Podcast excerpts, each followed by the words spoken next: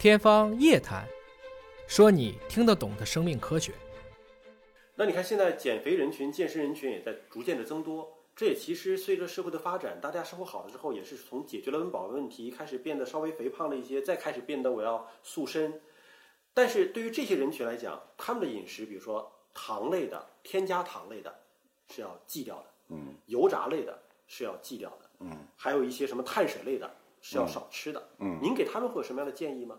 因为从心理学上来讲，我吃点油炸的，吃点甜的，我幸福感好呀。幸福感好，是不是也让我整个的状态会更好一些呢？是的，减肥的话题这些年一直都很热，大家有各种各样的方法啊，包括现在还有一些什么比较时髦的什么轻断食呀，嗯或者说是这个饮食啊生酮饮食、低碳饮食等等这些。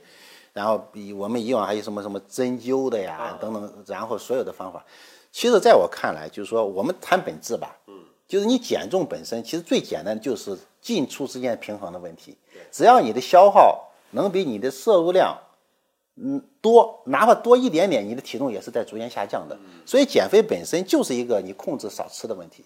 但少吃有一个问题，就是说一个营养素摄入，因为营养素是以食物作为载体的，食物里面既有能量，就蛋白质、脂肪、碳水化合物三个营养素合计起来以能量形式体现的。那么同时有其他的各种营养素。那你不吃食物，那你能量确实是控制了，但是你营养素的来源受到，这肯定是不合适的。营养不良也不行。，对，所以也就是说，你不管怎么样，你肯定是要吃的。那么吃的过程里面就尽量的增加消耗，增加消耗，大家会想到了运动。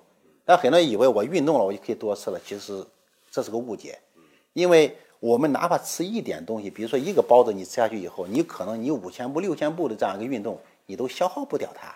都消耗不掉是吧？对的，所以也就是食物当中所带进来这个能量，那个量比我们运动消耗的量在形上会会很多，很多人认识不到这一点，所以他以为或运动了以后我控制不吃糖了，我不吃油炸了。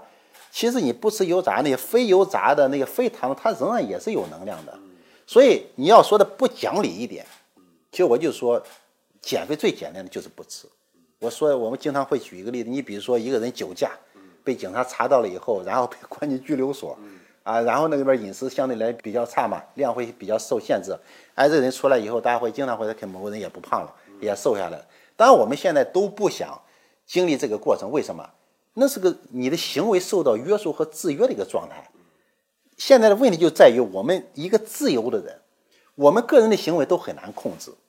所以我们就得想尽千方百计去寻找一些外围的因素来帮助我们控制我们的行为。啊，我记得以前新闻说过，台湾有一个医生说减肥很有名，很多人都慕名而来排队，排了很长队。他的方法就是收一大笔押金，完了给你制定规则，你不能乱吃，然后他会雇些护士会悄悄的盯你，等你哪天晚上出去偷偷吃宵夜了，告诉你你你违规了，哎，我我我我们的协议解除，你的押金又被没收了。所以这个肉疼的感觉会帮助人们去约束自己的行为。所以我们经常会看到，如果一个东西说减肥食品，减肥食品本身也是很滑稽的。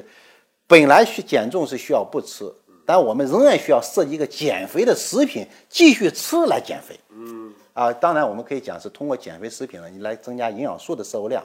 啊，但是一定程度上来讲，还是要满足这种吃的感觉。所以从这个角度来讲，就减肥食品如果不花钱的话，你也不会有用。啊，如果是很贵的减肥食品，最后有效也不是减肥食品带来的作用，一定是这种措施、这种方法对你行为上的一种辅助。所以，我们其他扎针啊，我们其他一些什么啊轻断食等等，我觉得更大的作用是来自于什么？帮助你实施了行为的辅助。你个人自觉做不到，我们就外围想办法找一些因素来帮助你，来约束你。是整个的行为方式的改变，行为是最重要的。不是一顿饭两顿饭的问题。是的，也不是说绝对我不吃糖、不吃油炸，然后就能够实现的。所以也就是说，如果你行为得当的话，你能很好的约束自己，你偶尔吃一点油炸，你偶尔吃上一口甜，本身它也不会逆转你的这样一个这样一个计划。关键就是一口复一口，一口何其多，对吧？你如果哎今儿吃一口，明儿再吃一口，那你的行为方式没改变。所以就说人的感觉在这个地方，很多人就说减重的人觉得啊，就经常说的，我都喝凉水了，我还在胖。要真喝凉水，绝对不会胖的。肯定偷吃了。他表达的是一种那种心情，在他看来，他已经到了喝凉水的地步了。